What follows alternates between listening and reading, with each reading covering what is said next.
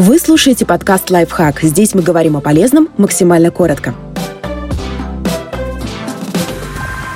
Сколько можно и нужно заниматься сексом? Лайфхакер узнал, применимы ли количественные нормы к интимной жизни. Можно ли стать счастливым, чаще занимаясь сексом? И в каких случаях надо брать тайм-аут? Сколько нужно заниматься сексом? Ответ вроде бы был получен в 2015 году. Тогда было обнародовано масштабное исследование, в котором приняли участие более 30 тысяч человек. Выяснилось, что пары, которые занимались сексом хотя бы раз в неделю, были счастливее тех, у кого это радостное событие случалось реже. Что интересно, те, кто занимался сексом чаще раза в неделю, не становились от этого еще более счастливыми.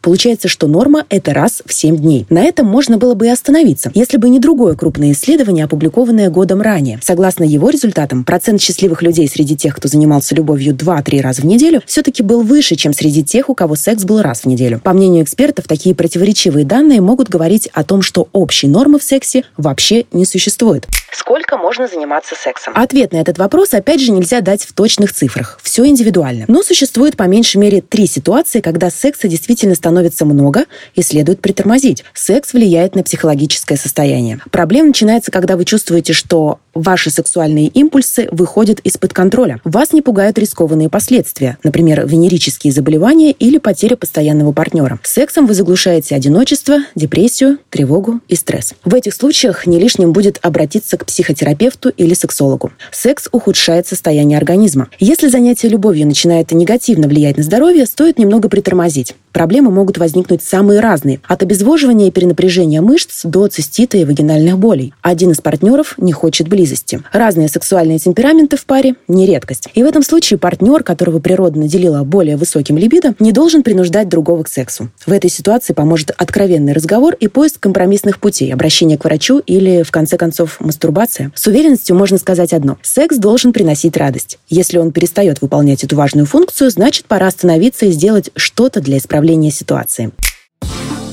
Подписывайтесь на подкаст «Лайфхак» на всех удобных платформах. Ставьте ему лайки и звездочки. Оставляйте комментарии. Услышимся!